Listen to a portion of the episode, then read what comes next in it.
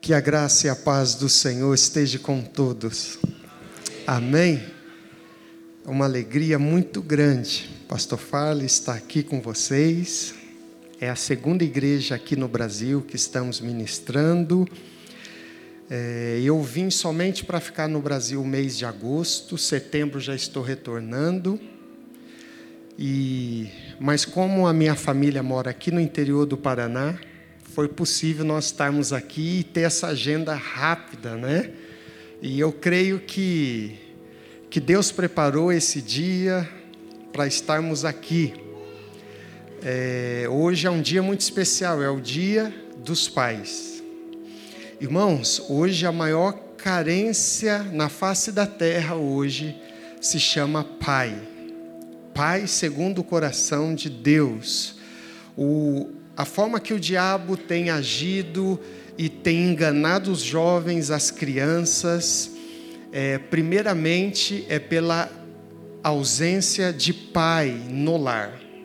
Eu vi uma reportagem de um pedófilo há poucos dias atrás, talvez você já assistiu esse vídeo.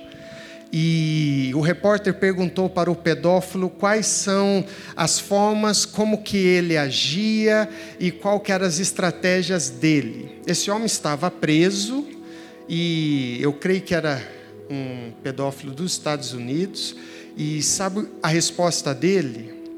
Antes dele atacar uma criança, ele observava se essa criança tinha um pai atuante. Se esse pai pudesse ser uma ameaça para ele, ele não atacava. Tanto o diabo quanto esses homens, esses monstros na terra, eles agem aonde não tem um pai. E hoje é o dia dos pais.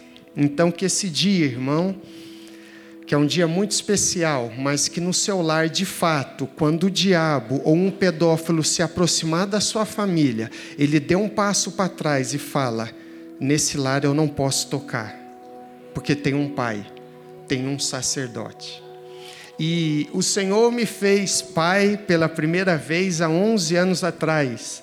Eu tenho uma filha biológica, a minha esposa chama Andressa e a minha filha Rebeca, ela acabou de completar 11 anos. E o Senhor tem me ensinado muito mais também a ser pai porque o Senhor nos deu 43 filhos cambojanos. A Rebeca, ela tem um cabelo, é, um cabelo preto, um pouco é, encaracolado. E o Senhor nos deu mais umas menininhas lá no Camboja com cabelo preto também, só que um cabelo muito liso. E o Senhor tem nos ensinado a ser pai, porque eu estava sendo treinado estava treinando a ser pai da Rebeca, cada ano, cada ano ia passando as fases, mas o Senhor nos tirou do Nepal e nos levou para o Camboja. E no Camboja aí as idades começou a misturar. Menina de 15, menino de 14, uma menininha de 4. Então o Senhor tem nos treinado ainda. Daqui a pouco vocês vão poder ver e conhecer um pouquinho da nossa família. Mas, para quem não me conhece, irmãos, eu fui missionário no Nepal. Já ouviram falar do Nepal? O Nepal fica entre a Índia e a China, fica entre os dois países mais populosos da Terra. E ali no fundo nós temos esse livro. Esse livro eu conto como foi a obra no Nepal. O Senhor me tirou aqui de Bandeirantes, do interior do Paraná. Bandeirantes fica próximo a Londrina. Ele me tirou há 20 anos atrás. Outubro agora, de 2023, completa 20 anos.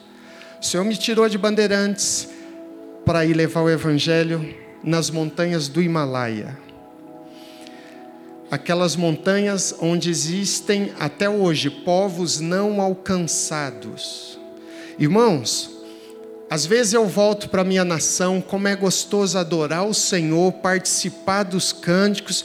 E irmãos, nós temos uma certeza muito grande: Jesus é o único caminho e nós estamos indo para o céu. Amém? Mas nós nunca podemos nos esquecer, nós estamos indo para o céu. Só que tem ainda muitos que nunca ouviram falar do Evangelho uma vez sequer. Então, sempre que estiver orando, ore pelos povos não alcançados. O Senhor me levou, eu conto em detalhes nesse livro, ele me levou em uma jornada, como que eu, aqui do interior do Paraná, fui chegar no Nepal como que eu cheguei em lugares onde tinham cristãos que tinham recebido um milagre de Jesus, estavam no meio das montanhas, orando e pedindo um milagre. E o Senhor nos permitiu chegar nesses lugares. Mas como? É uma jornada que o Senhor nos levou, e como eu sou grato a Deus por isso Aqui também eu conto como foi o meu chamado missionário. Eu era levita na igreja, eu me converti aos 11 anos e fiquei até os 20, uma área que eu sempre amei. E aos 20 o Senhor me chamou para missões. E quando o Senhor me chamou para missões, eu levei um choque muito grande. Eu vejo algumas pessoas contando seus relatos. Como você recebeu o chamado missionário? Ah, eu ouvi um missionário e aí eu recebi o chamado. Irmãos, eu acho isso lindo, mas não aconteceu comigo. Eu via na minha adolescência missionários aqui no interior do Paraná indo contar sobre missões. E para muitos eles eram despertados. Para mim, eu ficava assustado. Por quê? Chega um missionário da África. E eu adolescente, aí ele fala, irmãos, teve um dia que daí eu não tinha comida, aí eu vi uma cobra, matei a cobra para comer. E eu adolescente ali, pensando, meu Deus, cara, eles são os rambos da igreja, cara, que legal. Mas vinha aquele alívio no meu coração, eu não tenho esse chamado.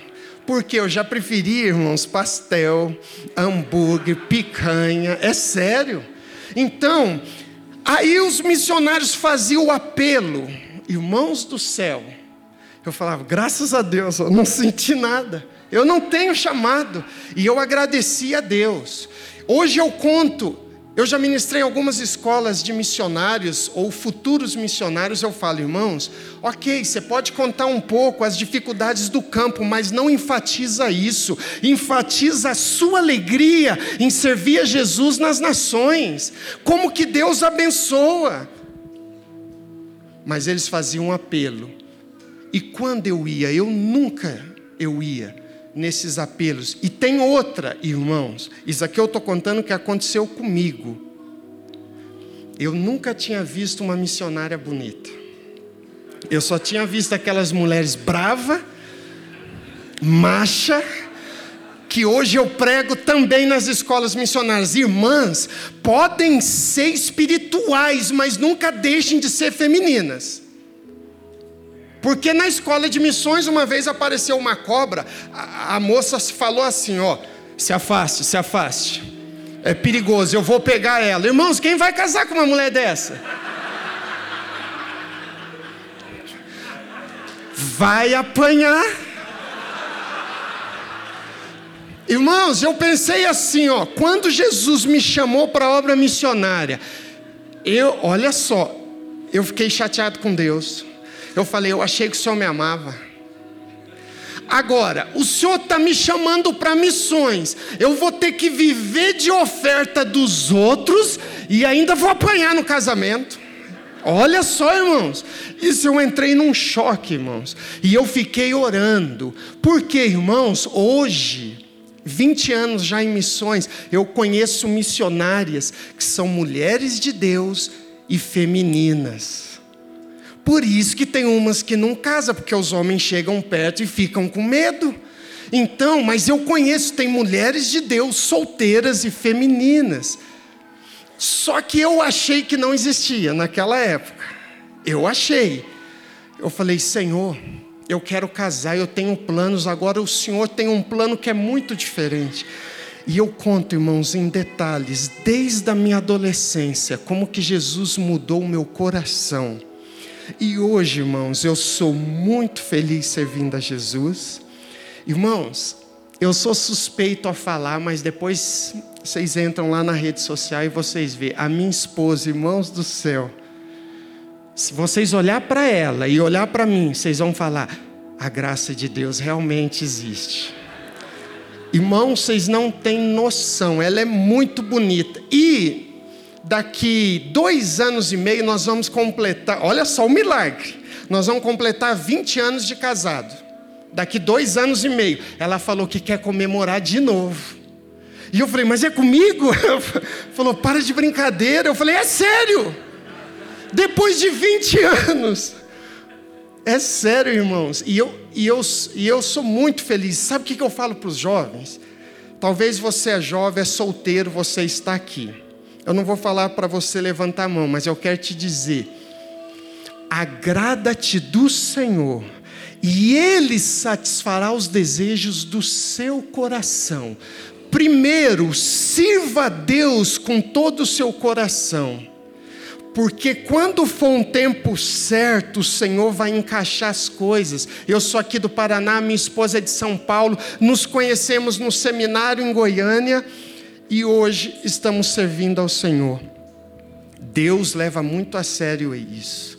Então, aqui eu conto, futuramente terá um livro sobre o Camboja, porque o Camboja o Senhor mudou totalmente a forma com que trabalhávamos.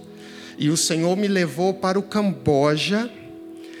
E hoje eu tenho muita certeza disso. Agora em setembro completará cinco anos que eu estou lá com a minha família. E eu tenho muita certeza, o Senhor nos enviou lá não para ser pastor, primeiramente, mas para ser pai. É bom que crianças não estão aqui e eu vou contar algumas coisas aqui que é um pouco forte, mas que infelizmente acontece mas o Senhor está lá e tem agido naquele lugar. Irmãos, assentados mesmo, abra a palavra do Senhor rapidinho, por favor. O livro de Salmos, capítulo 27.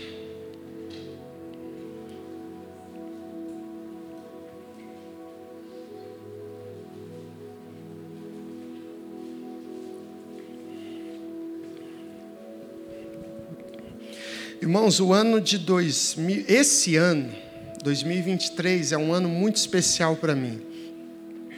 Outubro comple, completa 20 anos que eu saí do Brasil. Naquela época ainda era solteiro. E eu já conheci o Daniel e a esposa dele, a Luciane. A Luciane foi comigo, era um, um grupo de pastores, ela foi há 20 anos atrás lá na Índia e no Nepal há 20 anos atrás, e como passou rápido.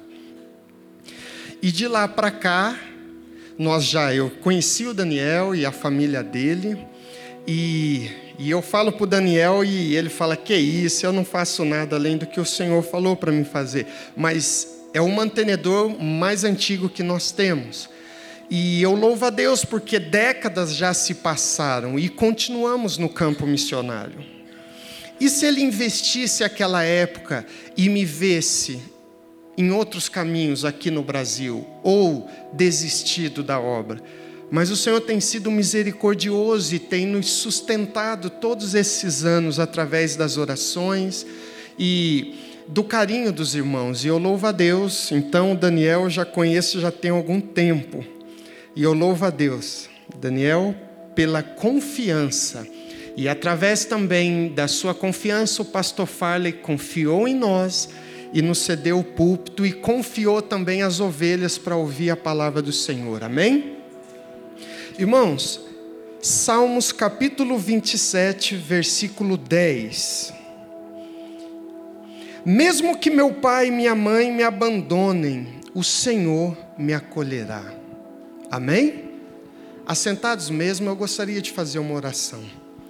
Senhor Jesus, obrigado, ó Pai, pela oportunidade que o Senhor nos, nos dá de estarmos aqui nesta noite. Hoje é o dia dos pais aqui no Brasil, nós comemoramos, Senhor. Que o Senhor possa, ó Pai, levantar pais na nossa geração, segundo o seu coração Talvez aqui tem pessoas que não tiveram bons relacionamentos com seus pais, mas que o Senhor venha de uma forma, ó Pai, especial hoje. Curar esta pessoa e que a partir dela ela venha a ser um pai, uma mãe exemplar para os seus filhos, ó Pai. O Senhor é nosso Pai celestial, por isso nós te adoramos nesta noite. A palavra diz mesmo que um pai e uma mãe abandone os seus filhos, o Senhor jamais nos abandona, ó Deus.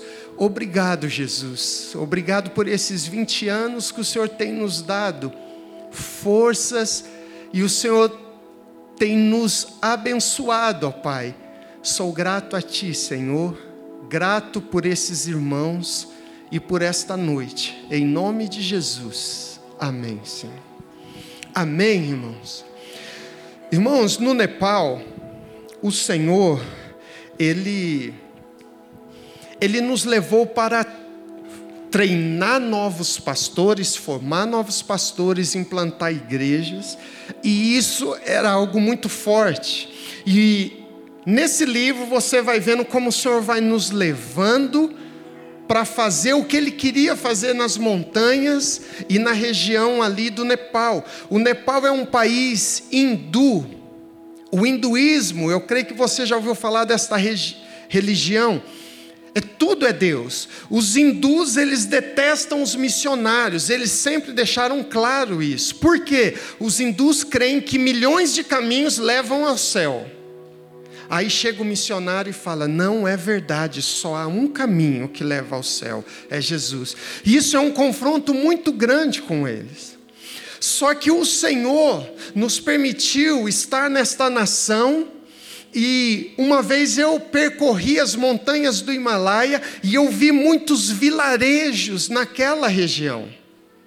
E irmãos, nós hoje no Brasil nos deparamos com tantas igrejas e nós ficamos felizes com isso. É claro que queremos uma real conversão, não somente uma adesão, não somente pessoas frequentando, porque o diabo ele não teme frequentadores de igreja. O diabo teme pessoas de oração, cristãos verdadeiros. Isso o diabo teme. Isso aqui que o pastor está anunciando 40 dias de jejum. Irmãos, Parece que isso não está mais normal nas igrejas, e o diabo fica feliz, porque onde não tiver oração e jejum, há só uma aglomeração de pessoas, mas aonde tiver oração e jejum, o diabo sabe, ele, ele não tem como segurar o avivamento naquela terra, naquela cidade. Não tem, irmãos. Há uns anos atrás, eu fiz escala com a minha família em Seul, na Coreia do Sul.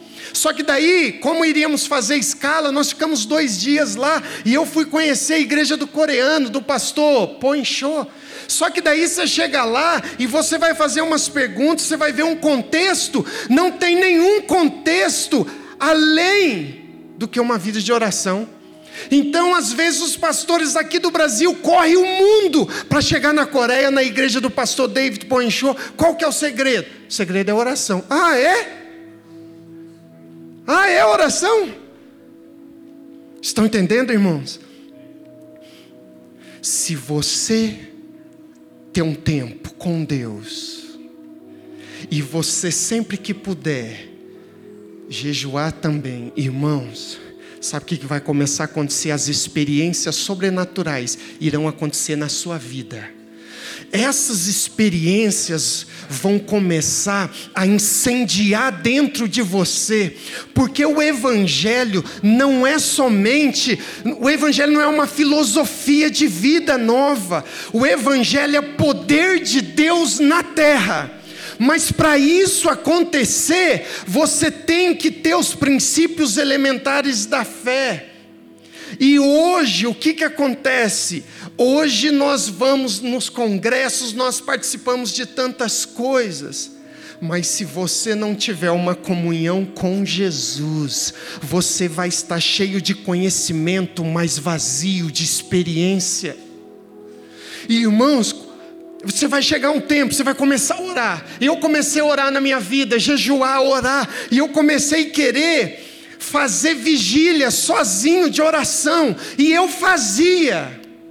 É claro que as primeiras vezes, quando dava duas, três da manhã, eu ia orar deitado e acordava assustado, porque eu dormia, e eu continuava. Depois de uma semana, eu já estava com meu sono recuperado, eu queria fazer vigílias. Isso foi às vezes na minha adolescência, depois ali já, depois dos 20 anos. Eu orava, buscava, e nada acontecia, só que você vai permanecendo você já viu aquele ditado? Parece quanto mais eu oro, a assombração aparece. Já viu alguém falando sobre isso? Só que deixa eu te falar algo. Você está orando, não está acontecendo nada. Você está jejuando, os problemas dobraram. Você começa a orar, os, os problemas triplicaram. Aí você pensa, Deus, não está acontecendo nada. E os problemas aumentaram. Sabe o que eu quero dizer com isso? o diabo já viu o mundo espiritual se movendo. Ele vai triplicar os problemas para tentar fazer você desistir. Só que você não desiste. No mundo natural não aconteceu nada, mas no espiritual você está se tornando um gigante. E, aqui, e, o seu espírito está sendo fortalecido. E você continua, ainda não viu nada, mas o seu espírito está mais forte ali na frente você começará a ver o sobrenatural de Deus. Ao tal ponto de ser algo louco que vai começar a acontecer na sua vida. Eu só vou contar o último capítulo desse livro. Eu tinha acabado de fazer um treinamento no interior da Índia, na divisa da Índia com o Nepal. Da divisa da Índia até Katmandu, onde eu morava, dava dois dias de ônibus. Aí eu parei na metade do caminho, no final do primeiro dia. Parei, fui, fui para um hotel dormir, o ônibus seguia no outro dia de manhã. Eu ainda na cama, seis horas da manhã, antes de eu me levantar, eu escutei uma voz. Vá até Lumbini. Eu só escutei essa voz. Vá até Lumbini. Só que eu não escutei audível. Mas foi no espírito. Na minha mente muito claro. Aí eu falei, Senhor, Lumbini, Lumbini, irmãos, eu nunca tinha ido nessa cidade, mas eu já tinha estudado sobre ela. Lumbini é a cidade natal de Buda. Buda era nepalês. O nome nepalês de Buda, Siddhartha Gautama. Se você buscar no Google, você vai ver. Buda nasceu no interior do Nepal, na cidade de Lumbini. E eu falei, Senhor, mas fazer o que em Lumbini? Ele não respondeu nada. E eu fiquei perguntando, na cama ainda, Senhor, o Senhor falou comigo? Eu não conheço Lumbini. Lumbini eu sei que foi a cidade natal de Buda, mas fazer o quê? O Senhor não falou mais nada. Eu fiquei ali uns dez minutos pensando: é coisa da minha cabeça ou o Senhor falou comigo? Depois de dez minutos, eu ainda, irmãos, eu falei para Deus: tá bom, se é o Senhor, deixa eu ir na capital, deixa eu ficar com a minha família uns dias, que eu já estou fora, depois eu volto e vou para Lumbini, tá bom? Deus não respondeu nada mais. E eu fiquei um pouco sem graça comigo mesmo. Eu falei, foi muito forte essa voz, o que, que eu vou ter que fazer? Tinha um pastor nepalês, meu tradutor, e meu braço direito no Nepal. Eu falei, pastor Dinesh, liga para tua esposa, eu vou ligar para minha, nós não vamos chegar em Katmandu hoje, nós vamos até Lumbini. E ele falou, pastor, e o que, que nós vamos fazer? Eu falei, não sei. Eu creio que Deus falou comigo só para ir para lá. Eu falei, ok. Aí ele falou, ok, então vamos. Liguei para minha esposa, mas o que vocês vão fazer lá? Não sei. E eu vou na rodoviária ver que horas que tem ônibus, que eu também nunca fui para essa região. Resumindo, irmãos, pegamos o ônibus, cheguei lá, de tardezinha, no outro dia de manhã, eu estava no hotel, fui tomar um café, e eu já um pouco apreensivo, Senhor, o que, que eu vim fazer aqui? Eu orava e Deus não respondia. E eu comecei a ficar preocupado. Louco eu não estou ficando. Ainda, eu creio. E eu comecei a ficar preocupado. Senhor, o Senhor falou comigo. Li a Bíblia. tentava achar um profeta na rua, mas não tinha. Aí eu tomei café. Aí o que, que eu fiz? Eu falei assim: deixa eu alugar uma moto, uma bicicleta, vamos andar pela cidade. E aí não tinha moto, eu aluguei uma bicicleta, e irmãos, uma bicicleta pequena. Eu fui tratado naquele dia. Que eu falei assim: Senhor, coloca o banco um pouquinho maior, ele colocou no último. Eu falei, mas ainda está pequeno. Ele falou, mas a culpa não é a bicicleta, são as pernas do senhor, olha o tamanho. Eu falei, ainda me tirou. Mas paguei o aluguel e saí com a bicicleta. Irmãos, em poucas horas, assim a cidade é muito pequena, eu andei a cidade inteira. E o que, e o que, que veio na minha mente? Eu vou procurar cristãos. Eu não sei o que, que eu estou fazendo aqui, mas eu vou ter que procurar cristãos. Aí, eu chegava, no Nepal tem a perseguição religiosa. Só que eu chegava e falava, irmão, é, irmão não, eu falava para as pessoas: olha, eu estou fazendo uma pesquisa, é a forma que eu abordava para tentar achar cristãos. Olha, eu estou fazendo uma pesquisa, quantos muçulmanos tem aqui, mais ou menos? Quantos hindus tem aqui na região? Aí eles falavam. Aí por último eu falava: e cristãos tem aqui? Eles nem sabiam o que era isso.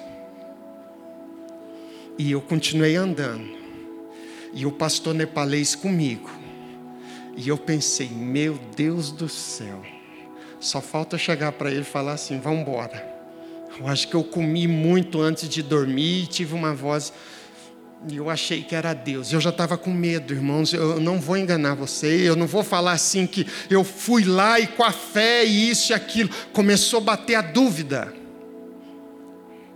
Aí eu cheguei no final da cidade tinha uma estrada de, de chão, de terra, e uns dois, três quilômetros lá na frente, eu avistei um vilarejo. Eu falei, ah, vamos lá para aquele vilarejo lá, vamos continuar na nossa pesquisa. E com a bicicleta.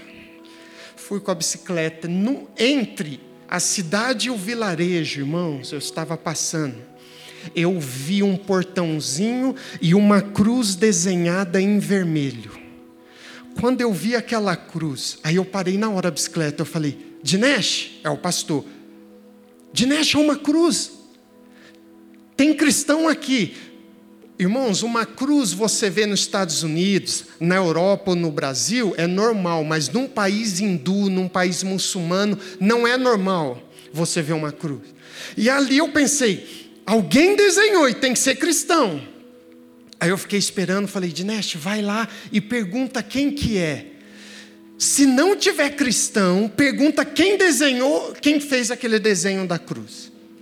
Aí o pastor Dinesh foi lá, um homem atendeu ele, ele ficou uns cinco minutos conversando, daqui a pouco ele volta e ele abre o sorriso, ele fala, pastor, melhor do que achar cristãos, a gente conseguiu achar a casa do pastor.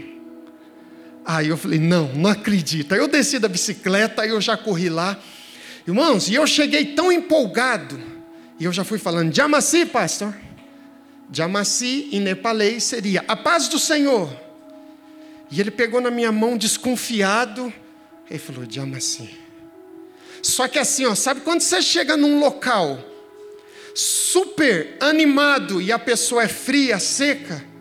E eu já fiquei um pouco sem graça. Eu falei, pastor, fica tranquilo. Eu sou pastor também, eu sou do Brasil. E eu gostaria de conversar contigo. Eu poderia sentar aqui? Ele falou, ok. Nos levou para dentro. E ali eu falei, pastor, mas que bênção. É, o senhor nasceu aqui? Eu comecei a perguntar o senhor nasceu aqui, como o senhor veio parar aqui? Aí ele começou a falar: eu sou da Índia, casei com a minha esposa, minha esposa é nepalesa, e aí uma igreja de Katmandu nos enviou para cá, nós estamos aqui oito anos. Oito anos, a igreja dele tinha 25 pessoas. Um pastor se brasileiro, se ficar oito anos e ganhar 25 almas, ele vai achar que Deus não o chamou para a obra mas num país que o hinduísmo e o budismo é muito forte, principalmente na cidade natal de uma das maiores seitas da terra. 25 almas, irmãos. É uma vitória muito grande. Só que aí eu comecei a perguntar, pastor, como funciona aqui o seu sustento? Aí ele começou a falar: a igreja de Katimandu, há oito anos atrás, me enviou. Só que o pastor deu um problema lá na igreja e aí a igreja parou de nos ajudar. Eu falei: quanto tempo? Ele falou: há quatro anos atrás. E eu falei: pastor, mas nesses quatro anos, como que o senhor está se sustentando? Ele falou: a minha esposa trabalha num hotel. Você viu que na cidade tem muitos hotéis por causa do turismo. E aí ela trabalha num hotel. Eu falei, tá bom, pastor, mas desculpa perguntar quanto que ela ganha. Irmãos, ele falou 6 mil rúpias, na época equivalente a 50 dólares por mês, para trabalhar a semana inteira. A semana não, a semana e o mês inteiro, 50 dólares. E eu falei, tá bom, mas isso é suficiente? Ele falou, não, eu tenho dois filhos. A igreja, as minhas ovelhas, me ajuda com mantimento. Aí eu falei, cadê a esposa do senhor? Ele foi, chamou a esposa, e aí eu fiz uma pergunta para ele, que eu já imaginava a resposta. Eu falei, pastor, há quatro anos o senhor está desta forma, recebendo o mantimento da igreja e a esposa trabalhando no hotel? Ele falou sim. Aí eu fiz a pergunta: por que, que o Senhor não voltou para Katmandu para ficar com os seus familiares lá? Olha o que, que ele disse. Levei todos esses anos para ganhar 25 pessoas para Jesus, como é que eu deixo elas para trás? Aí, aí eu pensei, eu sabia que você ia me falar isso. Eu pensei. Quando ele terminou de falar isso, veio na minha mente novamente a palavra vá até Lumbine. Aí caiu a ficha, eu falei, é por causa dele. Eu olhei para ele e falei assim: Deus me tirou do Brasil para vir aqui nesta manhã atrás de você. Ele olhou para a esposa, olhou para mim e ficou quieto. Eu falei: Sabe o que eu quero te dizer? Hoje Deus respondeu suas orações. Você nunca mais na sua vida vai precisar de sustento, porque a igreja brasileira vai te sustentar. Eu falei pela fé. Escute, irmãos. Ele pegou no braço da mulher e ele começou a chorar. Ele falou: Pastor, todos esses anos eu levanto cinco horas da manhã, clamando a Deus para me ajudar. Eu confesso, eu estava quase desistindo. Eu não me importo não comer bem, mas ver os meus filhos não comendo bem é muito difícil. Eu falei, pastor, o senhor não me conhece, eu não sou um aventureiro Deus vai usar a minha igreja do Brasil e o senhor nunca mais vai precisar de sustento. Isso foi 2016.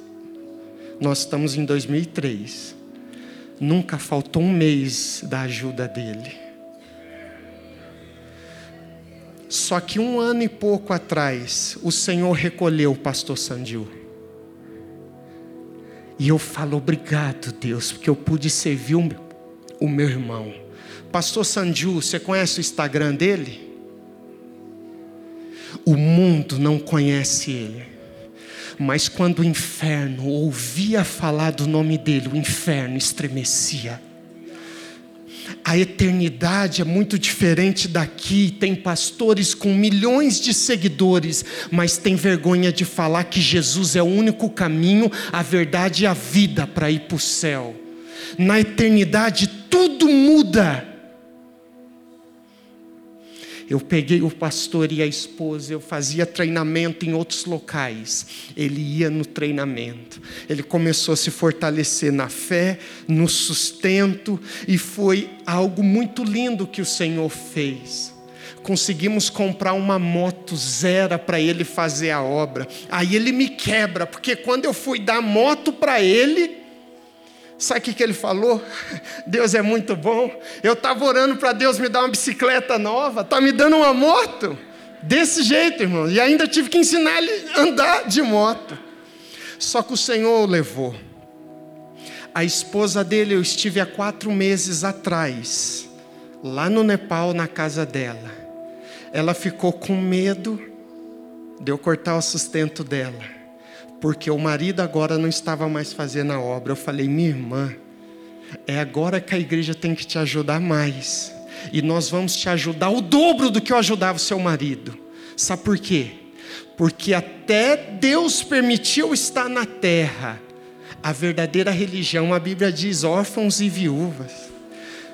Aí no finalzinho, eu pergunto para a filha dele, antes era adolescente, eu pergunto para a filha dele, é, Anu é o nome dela, Anu. Eu falei, Anu, e você tem algum sonho, alguma coisa de fazer? Ela falou, ah, eu tenho um sonho, mas é, é, é muito caro, é muito impossível. Eu falei, mas que sonho é esse? Ela falou: estou terminando o segundo grau, meu sonho é fazer enfermagem. Eu falei: olha, você quer ser enfermeira? Ela falou: sim. Eu falei: por que é impossível? Ela falou: é muito caro. E aí eu perguntei o valor e sabe quanto que ela falou, irmãos? 1.250 dólares por ano. Eu consegui o dinheiro, acabei de enviar para ela. Sabe onde que ela está hoje? No interior da Índia. Começou a faculdade de enfermagem.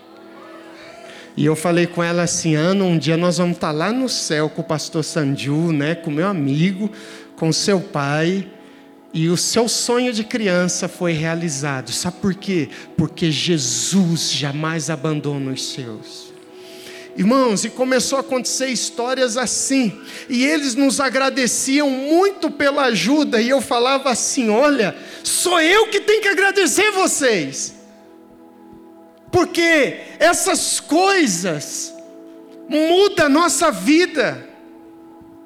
Porque, irmãos, desde que eu entrei na igreja, eu jamais quis ser um frequentador de igreja. Por quê? Porque eu lia na Bíblia as coisas que iam acontecendo e eu ficava admirado. O que acontece hoje? Primeiro, o povo já não está lendo mais a Bíblia, muito menos acreditando, mas saiba.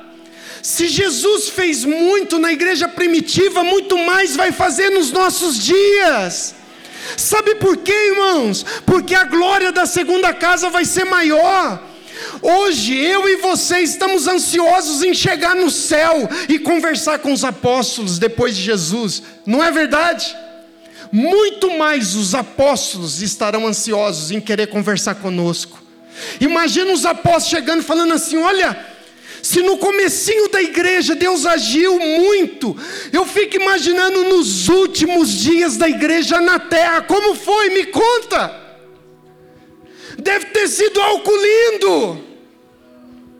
Jesus só não pode vir hoje, porque o negócio está estranho. Pedro, com uma pregação, ganhou 3 mil almas para Jesus. A geração hoje de pastores de internet, às vezes, tem que pregar 3 mil vezes para ganhar uma alma, e olhe lá. Inverter um pouco. Mas nós temos que tomar cuidado, irmãos Nunca seja um frequentador de igreja. O Evangelho é muito mais. Já estou fazendo um breve resumo do tempo do Nepal. Uma outra vez, irmãos, nesse dia eu fiquei muito maravilhado também. Mas primeiro eu passei um grande susto. Eu estava fazendo um, um treinamento em outro local. Aí eu Cheguei no centro do Nepal, eu tinha que parar ali, pegar um hotel para no outro dia continuar a viagem. Só que deu uns problemas no ônibus, eu cheguei no interior do Nepal meia-noite.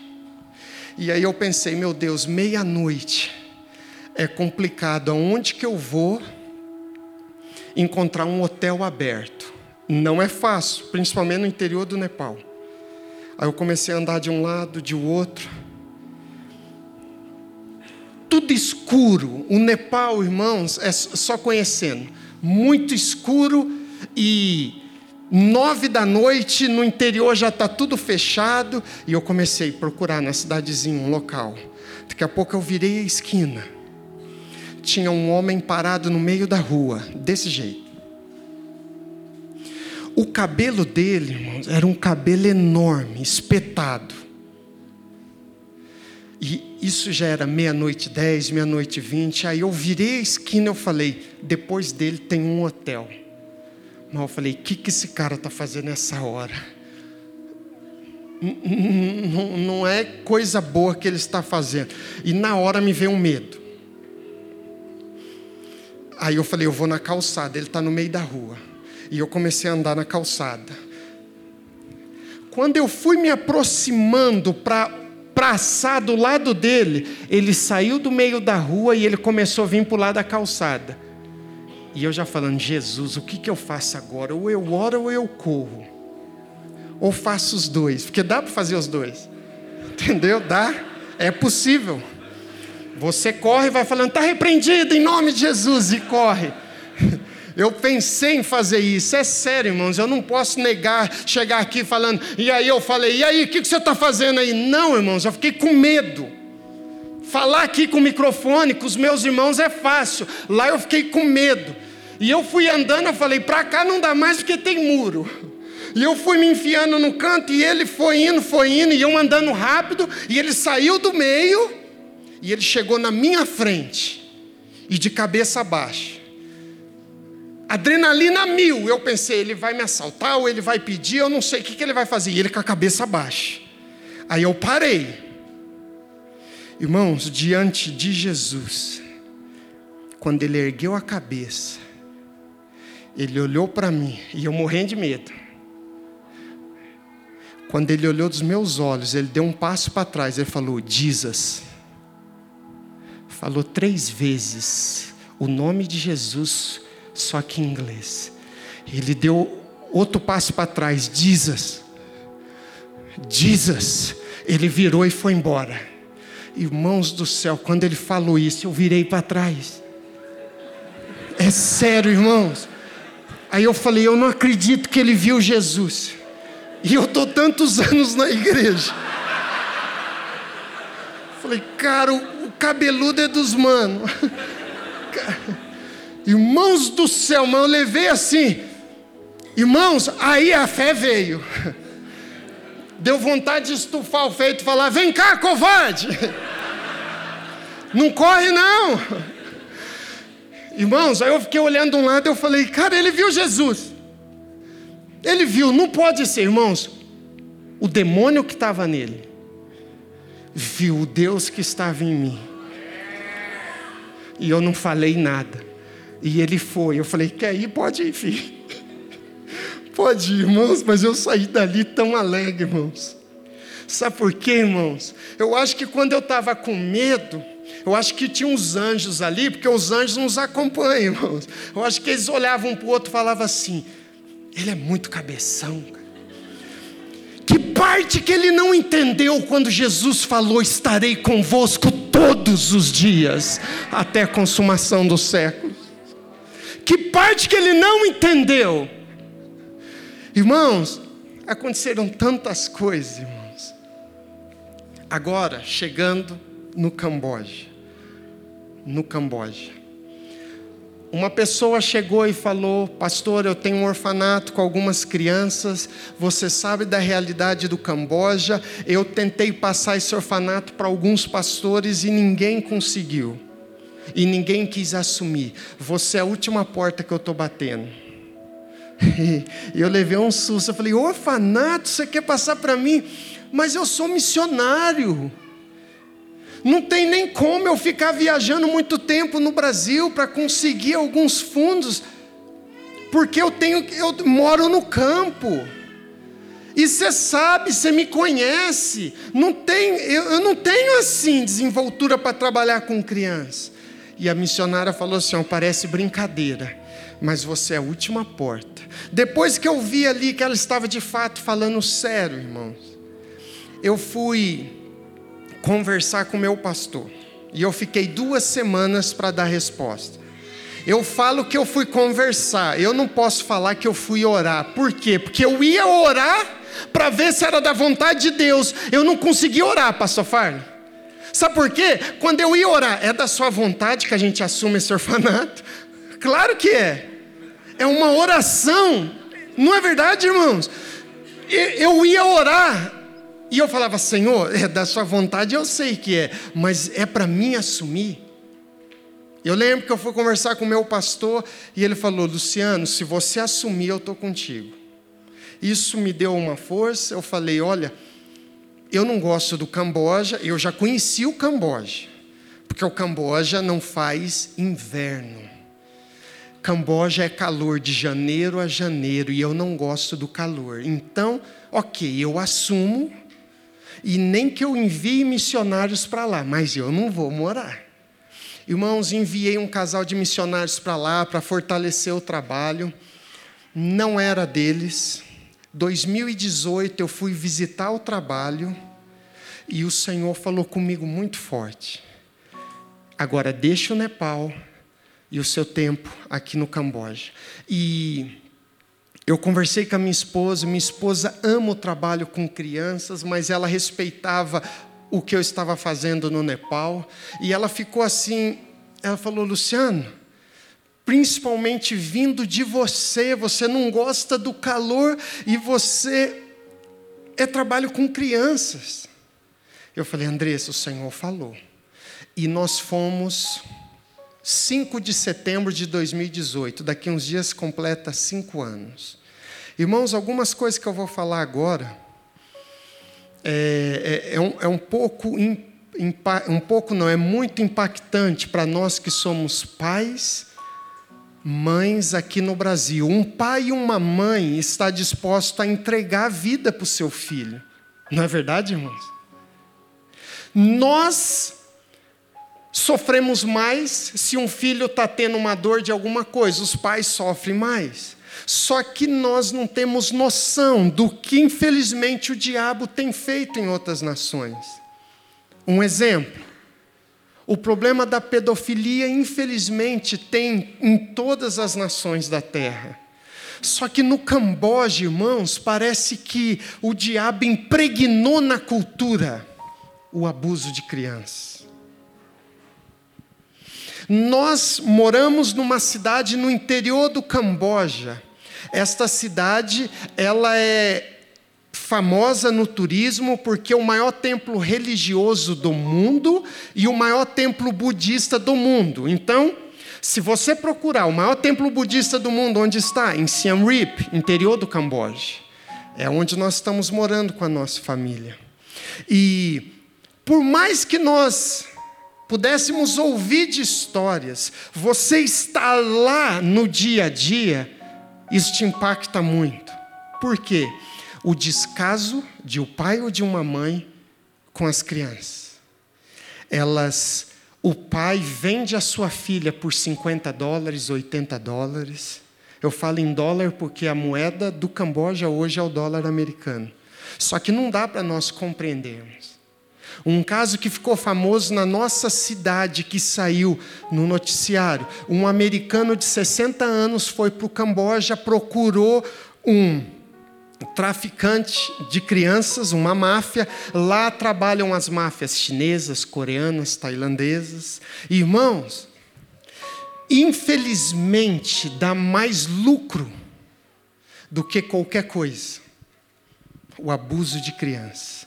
Pedófilo sai da Europa, mesmo do Brasil ou Estados Unidos. Se eles forem pegos em seus países, o problema é grande. Só que daí agora eles vão para o Camboja. Se eles pagam bem o traficante, o traficante vai pagar o policial e vai ficar por isso mesmo.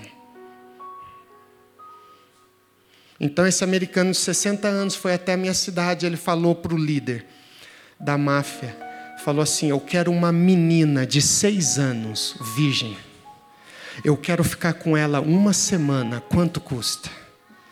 O traficante riu e falou: Ok, virgem é mais cara. Ele falou: E eu quero virgem. Ele somou como uma mercadoria e ele falou: Ok, 4 mil dólares por uma semana. ele aceitou. E esse homem ficou com essa criança. Isso é o que nós sabemos, sem contar outros casos. Infelizmente, tem países que eles fingem combater, mas por trás eles não combatem, porque o dinheiro que o traficante dá é muito maior do que o salário deles. E aqui, irmãos, eu gostaria de passar algumas fotos, não sei se vai ser possível, talvez a gente apagar essas luzes aqui. Eu quero explicar, né, algumas das nossas filhas que o Senhor nos deu. Se for possível, então. Aí, ó, vai dar para vai dar para ver.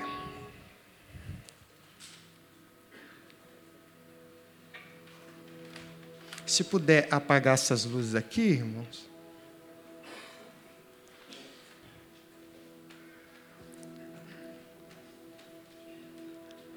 Estão vendo, né? Desse lado aqui também, né?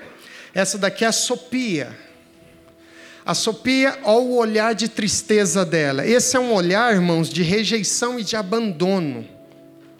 A Sopia, a própria mãe, deu ela para nós a Sopia quase que foi vendida, sabe para quê? Para tirar os órgãos dela. Tem também o tráfico de órgãos. Quase. Agentes do inferno estavam no vilarejo dela. E graças a Deus o Senhor não permitiu com que ela fosse para essa vida. E aí, para essa vida não, para essa morte, literalmente. E a mãe daí nos deu. Sopia é, esse foi o primeiro dia que ela chegou na casa. Um olhar de tristeza e de, e de abandono, né? Agora uma foto mais atual, a próxima foto. Essa é a Sofia. Hoje ela já está maiorzinha e além dela estar estudando, está sendo alimentada, mas o principal, ela está conhecendo Jesus.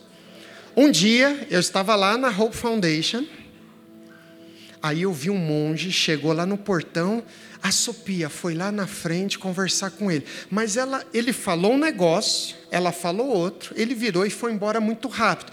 E eu fiquei com medo dela ter sido talvez mais educada e falado com ele, vai embora.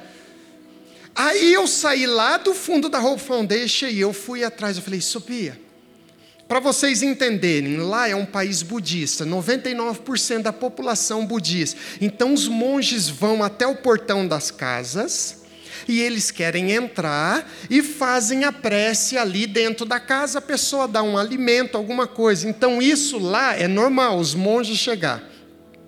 Então o monge chega no portão, a Sofia só fala um negócio, ele vai embora. Aí eu corri lá, Sofia, o que, que aconteceu? Ela falou, pai, ele falou que ele queria entrar aqui para fazer a reza. Eu falei, tá, mas o que, que você falou para ele? Aí eu falei que aqui não precisa, a gente já tem Jesus. Aí ele virou e foi embora. Irmãos, eu nunca ensinei ela falar um negócio desse. Foi espontâneo dela. E eu fiquei feliz, porque ela tem conhecido um pai que jamais abandona ela. Próxima foto, irmão. Irmãos, Olha o olhar de tristeza dessa menina. Não sei se vocês estão conseguindo ver o olhar. O pai dessa menina abandonou ela e a mãe queria dar. Uma pessoa conhecia a nossa fundação, a Hope Foundation, e aí eu e a minha esposa fomos até lá para conhecer a história. Chegamos lá, a mãe com a maior frieza. É verdade, o meu marido foi embora já tem um tempo eu estou com outro namorado e eu queria dar ela. O nome dessa menina, Macará. Irmãos, com uma frieza tão grande, olha o que, a Bíblia diz: ainda que um pai e uma mãe abandone, eu e você não conseguimos entender um pai e uma mãe abandonar. Mas no Camboja, infelizmente, eu tenho visto. E aí, ela assinou a documentação, nós somos registrados perante o governo, ela tem que assinar tal. Depois terminou a parte burocrática ali. Eu e a minha esposa pegamos na mão da Macará. Foi a primeira experiência que eu tive. A filha não chorou, a mãe não chorou, não houve abraço de despedida, não houve nada. A mãe só falou tchau. Ela olhou, tchau, e foi. E ali eu estava impactado com a minha esposa, com a frieza. Daqui a pouco, quando estava quase entrando no carro, a mãe fala assim: Ah, só um momento, só um momento. Olha o que, que a mãe fala. Ah, eu esqueci. A Macará está com uma infecção urinária tem uns dois anos. Vê o que vocês podem fazer para ajudá-la. Aí eu pensei que era dois dias, duas semanas. Aí eu falei: Quanto tempo? Dois anos? É, uns dois anos mais ou menos. Macará com oito anos. Estava com uma infecção desde os seis. Eu queria falar um punhado de coisa para ela. Mas foi para isso que Deus nos levou lá para tirar as crianças desses que são pais e mães só no nome. E aí ela entrou, ela ficou no meio, eu atrás, a Andressa ali do lado no carro, e tinha alguém dirigindo. E eu falei, Andressa, dois anos ela estava sendo abusada. Dois anos, irmãos. Isso é mais comum nas mulheres. Um dia, três dias já é um inferno na vida de qualquer mulher.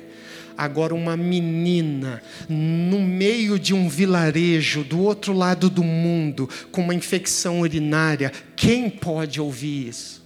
Só Deus. E aí então nós estávamos dentro do carro, eu falei em português, ela não entendeu. Mas eu olhei nos olhinhos dela, peguei na mãozinha dela, falei assim: ó, filha, acabou o seu inferno. Ela não entendeu nada, entendeu? Porque para falar com eles tem que ter o tradutor. E, e eu falei: só isso, acabou. Ela não entendeu nada. Irmãos, nós chegamos na Hope Foundation. Depois lá no Instagram, luciano.camboja, eu creio que tem a recepção dela.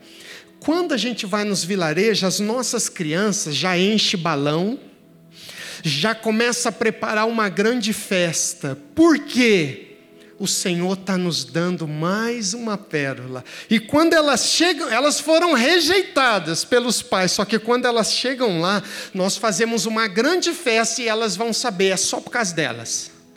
Só por causa delas aquela festa. E aí as crianças vêm abraçando ela, e é um dia muito lindo, irmãos. Primeiro dia, ela teve essa grande recepção. Segundo dia, nós levamos ela numa clínica particular. Uma pediatra, uma cambojana, uma médica, examinou ela, passou um tratamento via oral e passou um creme. A minha esposa cuidou dela sete dias, passando creme, cuidando dela. Só que depois de três dias, a infecção que veio do inferno voltou para o inferno. Sofrimento de dois anos cessou com três dias. Minha esposa continuou o tratamento até o final. Só que a Macará hoje ela está crescendo e é uma menina linda e ela é muito feliz conosco. Olha a próxima foto. Esse é um novo sorriso. Olha a próxima foto. Ela é muito linda, né, irmãos? E aí, irmãos, tem pessoas que chegam para mim, Pastor Luciano, que trabalho lindo que o senhor está fazendo. Irmãos, eu reconheço o carinho, mas eu não posso aceitar isso. Eu aceito assim, ó. Que trabalho lindo que Deus está fazendo através da sua vida. Porque se o irmão está tocando aqui o violão, nunca ninguém vai chegar para o violão e falar: violão, que som lindo que você está tocando. Eles vão falar para o músico: eu só sou o violão na presença do Senhor só o instrumento. Sabe por quê? Quem que ouviu um clamor de uma criança no meio do mato? Foi ele. Próxima foto. Irmãos, aqui está uma outra menininha chamada Saraiá. Saraiá tem uma das histórias mais tristes. Saraiá perdeu o pai porque tinha um HIV, faleceu. A mãe tinha HIV, faleceu. A avó materna assumiu a Saraiá. A avó morreu. A avó paterna assumiu a Saraiá. Chegou um tempo, a avó morreu também. Quando me falaram sobre a história dela, eu falei: é sério? Eu fui até o local, o vilarejo, para conhecer a história dela. Elas não tinha ninguém. Os que poderiam ajudá-la e cuidar dela morreram. E aí teve um outro homem lá no Oriente Médio que amava também muito a Saraiá e esse homem morreu. Só que a diferença é que esse homem lá no Oriente Médio, ele morreu e ao terceiro dia ele ressuscitou. e aí esse outro homem que ressuscitou planejou o nosso encontro e nós fomos conhecer a Saraiá. Assumimos a Saraiá, só que eu já assumi ela orando. Falei para minha esposa, Andressa, todo mundo que assume ela morre. É sério? Eu falei, está repreendido. Olha quantos filhos eu tenho. Eu não posso morrer agora. E está repreendido. Falei desse jeito. Fiz uma oração, fizemos uma festa, recebemos ela. A Saraiá já está dois anos e meio conosco. Graças a Deus, aquela sequência de morte acabou. Em nome de Jesus. Olha a próxima foto. Aqui ela está conhecendo a caminha dela, ali ela já ganha alguns presentinhos. Vamos ver como que ela está hoje. Ó, ela está crescendo e ela está feliz. Nós louvamos a Deus por isso. Próxima foto. Irmãos, aqui, ó. Aqui eu estou com a minha família e ali tem uma vietnamita. Nós estamos indo para um outro vilarejo. Eu não sabia que eu ia pegar um barco, senão eu não tinha levado. Até a minha filha pequena está ali. Uma vietnamita que nos conhece falou assim: Luciano, lá no campo de refugiado vietnamita, dentro do Camboja tem vietnamitas que moram, porque faz fronteira os países. Tem aqui um pai vietnamita que quer das duas filhas. Aí nós corremos lá, só que eu não sabia que ia pegar um barco para ir do outro lado até na casa dele. E ele morava numa vila flutuante, ou seja, numa vila em cima do rio. Próxima foto. Aqui estão as duas menininhas, que aqui pela imagem não dá para ver o rosto, mas vamos ver a próxima foto. Estão vendo? Esse é o pai vietnamita. Fomos lá e ele falou com a maior naturalidade. Ah, eu quero dar, minha mulher foi embora e eu quero dar elas, vocês querem? Eu falei, sim. E aí nós levamos. Só que, ó, a menor é de vermelho. E a maior, eu falei, Andressa, estão enganando a gente. A maior é homem, é menino. A Andressa olhava, falava, não, Luciana, é menino. Eu falei, você vai ter uma surpresa. A hora que for dar banho, você vai ver. No maiorzinho, você vai ver um negócio diferente no meio das pernas. Resumindo, nós pegamos as duas. Próxima foto. Esse campo de refugiado era longe, então as meninas estavam com fome. Antes de chegar na Hope Foundation, nós paramos num restaurante para comer. Irmãos, pensa numas meninas que comem. Hoje eu brinco, mas não é brincadeira, é verdade. Eu falo, Andressa, a cara pode ser de princesa, mas a fome é de pedreiro. A fome é daqueles pedreiros bom, irmãos. Eu fui servente de pedreiro, eu sei, irmão. Chega 11 horas da manhã, come, irmãos. E elas comendo assim, eu falei, elas nunca comeram Coca-Cola, elas não sabiam o que, que era. E o que, que eu falo hoje? Eu sei, irmãos, não me condenem, eu sei que faz mal Coca-Cola. Mas eu falo para elas, tome porque um dia vocês vão crescer, o médico vai falar que, que, que, que não presta, mas até ele falar, vocês já aproveitaram. Toma. Irmão, nisso as nossas filhas já estavam preparando o ambiente para a chegada delas.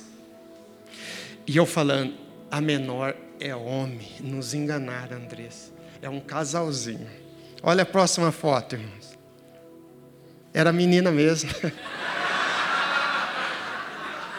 A Andressa falou: Eu falei que era menina, eu falei, eu estava brincando. Irmãos, o jeito dela era de menino, a voz era de menino, tudo parecia com menino. Agora, irmãos, o cabelinho delas começaram a crescer. Você sabe o que elas falaram com ódio? Sabe o que elas falaram? Nosso pai, para nos castigar, raspava o nosso cabelo, porque sabia que a gente detestava. Olha só, irmãos. Elas têm raiva do pai. Pai para elas não é um sinônimo bom. Mas, irmãos, aí as pessoas vê essas fotos, fala assim: que lindo, que legal, recebi o um chamado para o Camboja. Irmãos, eu quero te dizer, de quando elas chegaram até nessa foto, tem um hiato aí de dois anos. Essas meninas, irmãos, vietnamitas, tacaram o terror na casa. Irmãos, de rebeldia, de ira, de raiva, assim, ó, tacaram o terror. Cara. E Andressa já não sabia mais o que fazer. Eu falava, Andressa, sabe o que é isso? Está no sangue. Vietnã é um povo ruim, está no sangue, Andressa. Rambo teve problema quando foi para lá. É sério. E mãe, preste atenção: se o teu marido não entendeu, ore por ele. Se ele não assistiu Rambo, irmã, eu sinto muito te dizer. Se ele assistiu Titanic, se ele conhece Leonardo DiCaprio e não conhece Sylvester Stallone, eu sinto muito, irmã. Ora por ele. Eu falava isso, Andrés falava, Luciano, para de brincadeira, é sério. Eu falei, é sério mesmo. É que você nunca assistiu, eles são ruins. Irmãos, os primeiros meses, irmãos, elas gritavam, elas xingavam, elas faziam de tudo, fazia desenho obsceno, fazia de tudo, irmãos. E aí nós descobrimos uma coisa. Uma vez eu fiz uma pesquisa. Quem de vocês aqui, levanta a mão. Qual pai ou a mãe já falou para vocês que ama vocês? Levanta a mão. Ninguém levantou a mão. Lá. Agora, qual pai e a mãe de vocês já abraçou vocês? Levanta a mão. Ninguém levantou a mão. Eu falei, ah, então. Eu e a minha esposa começamos a abraçar essas crianças.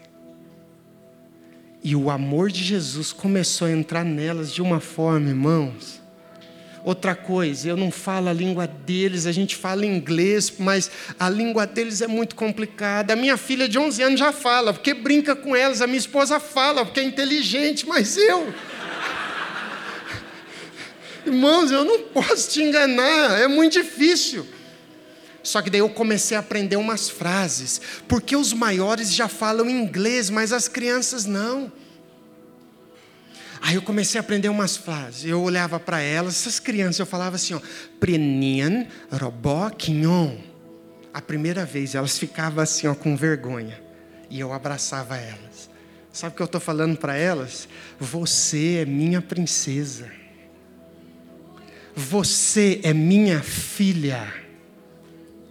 E eu fui ministrando com a minha esposa os filhos nossos não quer mais abraço, vai crescendo, porque teve desde o nascimento. Quem nunca teve um abraço, irmãos, eles sabem o poder, o calor de um abraço. O abraço cura.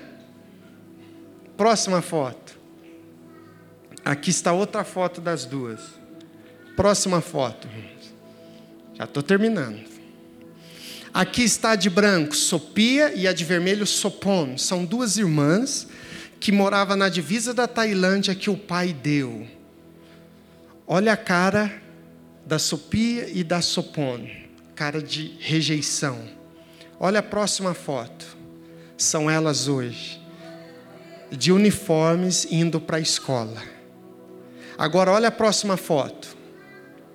Um, dá um close na Sopia. A Sopia deu muito trabalho no começo. Ela não acreditava que ela foi dada para morar com local onde tinha estranhos. E aí ela foi conhecendo o amor de Jesus. E hoje ela está uma menina transformada. Olha a foto dela. Sabe o que é isso aqui, irmãos? Festa de 10 anos de aniversário, o primeiro aniversário da vida dela. O cambojano não comemora aniversário, elas não sabiam o que era isso. Só que Hoje nós temos 43, o que nós fazemos? No começo nós fazíamos aniversário particular. Hoje a gente faz comunitário. Quem nasceu de janeiro a junho? Primeiro, elas não têm registro de nascimento, não sabia. Minha esposa teve que sortear o dia que elas nasceram. E foi muito engraçado, porque a minha esposa pegava assim, ó, você nasceu 15 de agosto, elas batiam a palma. Olha só, eu vou explicar, irmãos. Isso não é coisa de doido, não. Eu vou explicar. Nós falamos assim, ó, nós temos que comemorar, porque é uma data importante. Vocês não sabiam, não sabem a data, mas nós vamos escolher uma data e nós vamos comemorar. Só que daí foi crescendo, a gente faz, tipo assim, quem nasceu de janeiro a junho, a gente faz e eu tiro as fotos. Eu só vou mudando os números dos bolo, do bolo. É o mesmo bolo. E eu vou mudando o número. Por que, que eu faço isso? Isso é memórias que vai ficar na vida delas. Segundo, eu peguei fotos do quarto delas, elas comigo e com a Andressa. No aniversário delas, eu fiz um álbum de foto. Que elas não têm smartphone, eu fiz um álbum de foto. Os nossos filhos não sabem o que é isso, né? Mas a gente sabe, fiz um álbum de foto, falei assim: ó, leva na escola. Eles vão tirar sarro que vocês são de orfanatos que não tem pai e mãe. Fala para eles que é mentira. Mostra o pai e a mãe de vocês e a casa de vocês. Vocês não são de orfanatos, vocês têm pai e mãe. Aí elas levavam, o álbum delas fica dentro da mochila delas. Próxima foto. A Sopon. Olha como que a Sopon chegou no primeiro dia. Próxima foto. Sopon está assim hoje. O Senhor fez uma grande transformação. E a próxima foto, essa agora estou terminando, é a última família. Nós fomos até uma favela, uma comunidade da cidade, e uma mãe de 29 anos com seis crianças falou: Eu quero dar a eles. A minha esposa falou assim: Ok, nós viemos para conhecer primeiramente. Quando você quer dar? Ela olhou e falou: Eu quero dar agora, pode levar. Um choque, irmãos, para a gente que é pai e mãe. Mas ok, ainda que eles abandonem, o nosso Deus jamais abandonará. E nós levamos as seis crianças para a Hope Foundation. E eu quero terminar falando sobre a, a nossa caçula. Próxima foto. Eu confesso, irmãos, eu fiquei preocupado. Eu falei, Andressa, essa menininha tem dois anos e meio. Nós vamos ter que ter alguém 100% para cuidar dela. Então, é complicado, não temos uma estrutura. A minha esposa tem, vai dar certo. Andressa, mas eu estou preocupado por causa disso, por causa daquilo. Não, não, vai dar certo. Aí a gente trouxe a família inteira. Só que eu quero terminar de falando da nossa caçulinha. O nome dela é Pavi. Ela chegou em casa, minha esposa deu banho nela, colocou uma roupinha nova, colocou ela na caminha dela, ela estava dormindo. E eu fui lá, tirei uma foto. Eu falei, Senhor, ela é muito novinha. Porque a gente pegava, irmãos, de oito para cima. E agora para vir dois anos e meio. E eu falei, se o Senhor permitiu, nós queremos cuidar dela. Se o Senhor permitiu, é porque é da sua vontade. A próxima foto. Olha o rostinho, o olhinho dela. Ela está no colo da minha filha aqui, a Rebeca. Olha o olhinho dela, irmãos. Próxima foto. Aqui já passou semanas. Ela brincando com a minha filha, minha filha desenhando, brincando de gatinha. E foi passando os meses. Olha a próxima foto. Isso aqui era um vestidinho novo dela, ela tinha acabado de sair da escolinha dominical. Ela com a mochilinha e a roupinha. Eu falei, você está muito lindo, deixa eu tirar uma foto. Tirei essa foto aí. Olha a próxima foto. Aí ela já começou a fazer charminho. Olha a próxima foto. Vestidinho. Minha esposa viu esse vestido e falou: serve para ela. Acertou em cheio. Próxima foto. Quando eu fui comer um dia, quando eu observei, ela já estava sentadinha, com o pratinho dela, agradecendo a Jesus. E essa foto me chamou a atenção, por quê? Ela, com dois anos e meio, ela vivia nua na rua da comunidade onde ela morava. O pai estava preso e a mãe quis dar ela. Mas agora ela está conhecendo um pai. O nome dele é Jesus. Que esse jamais abandona. Próxima foto. Essa é a última foto dela, ela fazendo joia. Eu ensinei ela a fazer esse sinal de joia. Irmãos, essa é a Pavi, é a nossa caçula. É, a mãe dela, a gente já tinha assumido a Pavi depois de alguns meses, a mãe dela apareceu lá. Nós percebemos que era só de curiosidade, porque não teve abraço, foi um negócio bem frio. E aí a mãe dela, a Pavi, estava brincando perto, a mãe dela olhou com a maior naturalidade e falou para nós, a gente não sabia, falou assim: essa daqui essa daqui, vocês acreditam que eu tentei abortar ela de tudo quanto é jeito e não consegui? Ela falou assim com a maior naturalidade. Depois, ela continuou conversando e foi embora. E eu olhei e falei, Andressa. Aí eu olhei para a Pavi de novo, eu falei assim, olha só como que ela, ela é muito preciosa, olha o que, que a mãe dela falou. E irmãos, eu fiquei assim, eu fiquei triste da mãe ter falado aquilo e feliz porque ela estava conosco. Aí naquele exato momento eu fui, peguei a Pavi no colo, chamei todas as crianças, não expliquei o motivo, mas veio algo no meu coração. A fundação que nós temos lá, que o Senhor nos deu o nome para registrar no governo cambojano, significa Hope Foundation, que é Fundação Esperança. E aí eu peguei a Pavi no colo e eu falei assim: olha, a partir de hoje a Pavi mudará de nome. O nome dela chamará Hope. A Hope venceu o aborto. A Hope vai crescer no Camboja. E ela será uma voz para combater esse principado do aborto. Coloque-se em pé, por favor.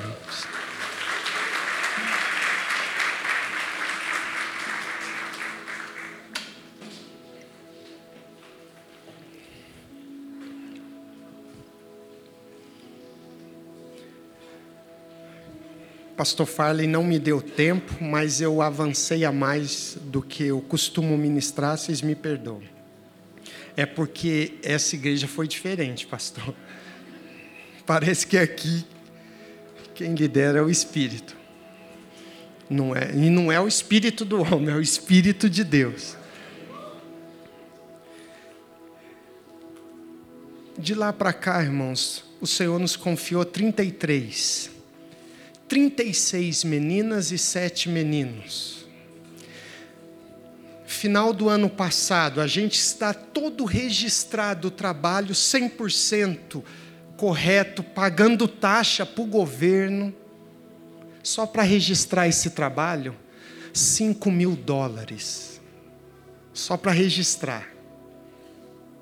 Aqui eu estou falando em português, se fosse inglês eu não teria essa liberdade para falar, porque está filmando, mas o governo cambojano, é difícil eles facilitarem para estrangeiros. Eles acham que os estrangeiros são todos poderosos, ricos economicamente, e, e o que depender deles, eles vão tirar as taxas, vão fazer tudo. Só que isso para Deus, ok. Só que o ano passado, parece que o diabo começou a enfurecer mais. Chegou um agente do governo, falou: Vocês já estão com 40 crianças? Pode parar, já tem muito. Você sabe o que ele queria? Eu entendi. Ele queria propina. E eu falei: jamais eu vou dar propina. Porque quem patrocina, entre aspas, esse trabalho não é a Coca-Cola, não é a Nike, mas são irmãos e irmãs que trabalham um mês inteiro e confiam em nós. Eu não dei e eu falei para minha esposa: essa regra eu vou quebrar. Se ele entrar na minha frente, Deus vai tirar ele da terra.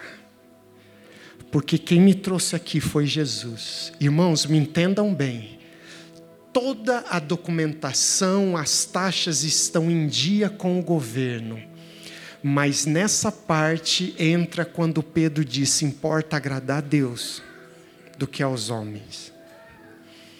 E poucos, dois meses depois, ficamos sabendo o caso de uma vietnamita que morava num bordel vietnamita. Eu não mostrei a foto dela aí, mas de seis anos de idade. Quando a trouxemos para casa, irmãos, um dia a gente não sabia de nada, ela só morava no bordel. A mãe e o pai abandonou ela e a avó falou: Olha, eu tenho que dar ela, eu não posso cuidar, e tá, e nos deu. Onde ela desenhou, seis anos de idade, desenhou o órgão genital masculino. A minha esposa ficou brava com ela, falou: Você não pode desenhar, isso daí não é um desenho de uma criança, e tá, tá, tá. Ela, ok, ok. Segundo dia consecutivo, ela desenhou novamente o órgão genital masculino. Quando a minha esposa foi ficar brava com ela, minha esposa teve um, uma revelação na hora. Ela olhou para mim, Luciano, essa menina já foi abusada. Eu vou verificar ela. Ela entrou no quarto, irmãos. A minha esposa é mãe de uma menina, então ela sabe se está tudo correto perante uma menina ou se não está. Daqui a pouco a minha esposa sai assim, ó, assustada fala: Luciano, você não vai acreditar. O nome dela é um nome fictício, Elizabeth. E ela falou: a Elizabeth, ela não foi abus... ela não foi pouco abusada. Ela foi muito abusada, ela está completamente aberta. Irmãos, eu sou pai de menina, mas me deu uma ira, irmãos. Protocolo da Hope Foundation, ok, vamos levar para o hospital para a médica examinar a médica falou: é, de fato, aconteceu isso e não foi poucas vezes. Levamos de volta a Elizabeth. Eu falei: agora eu quero conversar com ela. E aí, eu e a minha esposa sentamos na cama, assim, na cama dela. E aí, minha esposa falou: filha, o que, que aconteceu? Quem que tocou aqui? Ela começou a falar: um homem. Minha esposa perguntou: novo ou já velho? Ela falou: velho. E ela falou assim: doía. E aquilo ali eu já não aguentava mais, irmãos, ouvir falar aquilo. E aí a minha esposa perguntou: cambojano ou vietnamita? Ela falou: vietnamita, seis anos de idade. E aí eu não consegui mais ouvir detalhes eu só olhei para ela e falei assim, ó, aí com a tradução, eu falei assim, ó, filha, nunca mais um homem vai te tocar, vai abusar de você. Irmãos, aquele olhinho assim, ó. Ela é vietnamita, mas parece muito chinesinha, porque o Vietnã faz fronteira com a China. Ela não me falou nada. Quando eu falei isso, ela foi até mim ela abraçou eu. Depois ela olhou do lado, viu a Andressa, foi e abraçou a minha esposa. E aquela tarde eu fiz uma oração com ela, repreendendo, talvez, tudo. Se teve um demônio que teve legalidade, que entrou, fizemos uma oração. O que estava ali que éramos capazes de fazer. E hoje Elizabeth está ouvindo de Jesus só que se eu obedecesse o cara do governo, ela continuaria sendo abusada. Então eu sei, irmãos, que nós estamos no caminho certo, porque enfrentamos desafios da onde jamais imaginávamos. Depois de lá já pegamos algumas crianças. E eu peço a oração de vocês, porque eu vou continuar. Quando eles descobrirem, eu não sei o que vai acontecer, eu só tenho certeza de uma coisa. Jesus que está à frente desta obra. E o nosso papel, hoje é dia dos pais. O nosso papel, eu fico imaginando, Deus, eu preciso ser um pai que reflete o Senhor, a sua paternidade. Olha o que aconteceu, irmãos, e eu quero finalizar com isso. Essa semana, um amigo meu me contou uma ilustração que tinha uma menininha de seis anos que dormia no quarto. E começou a trovejar e dar uns relâmpagos, trovão. Ela saiu do quartinho dela e foi no meio da cama dos pais. E o pai falou: Filha, volta para o quarto, Jesus está com você. E ela lá, no meio dos pais, seis anos. Daqui a pouco o pai de novo: Filha, nós precisamos dormir, você está atrapalhando o sono do pai. Volta para o seu quarto, Jesus está com você. E ela não saía do lugar. Até o pai ficar mais irado. Filha, o pai precisa trabalhar. Volta para o seu quarto, Jesus está com você. E a menininha disse: Pai, eu sei que Jesus está comigo, mas agora eu preciso de um Jesus de pele do meu lado. Aí o pai entendeu e abraçou ela. Então, irmão, pai, você que é pai, seja o Jesus de pele aqui na terra. Por isso que eu não posso desistir, fracassar e você também não. Se você não estava sendo um bom pai porque não teve uma referência boa, acabou a desculpa. Jesus é o nosso pai. E ele nos deu um exemplo. E quando nós abraçamos os nossos filhos, é a expressão maior do amor de Jesus na terra. Irmãos, antes de orar, ali tem o nosso livro, você pode adquirir. Aqui tem um lenço cambojano, é uma seda. Aqui pode abrir, esse lenço fica maior, mas é uma seda cambojana que tem ali também para as mulheres. Se você estiver adquirindo, vai, vai estar nos ajudando em relação às nossas viagens. Agora, tem algumas pessoas que, graças a Deus, nos perguntam, mas eu quero, de alguma forma, ser mais prático na ajuda. O que que, da última vez que eu estive no Brasil e nós estamos fazendo, irmãos? Talvez você quer nos ajudar a sustentar uma dessas crianças no período de um ano. Um ano. Eu sei que você não vai assumir compromisso com muitos anos e ninguém gosta. Se você me ajudar com um ano, com 50 reais por mês, talvez você pode passar pastor Fale e ele nos envia.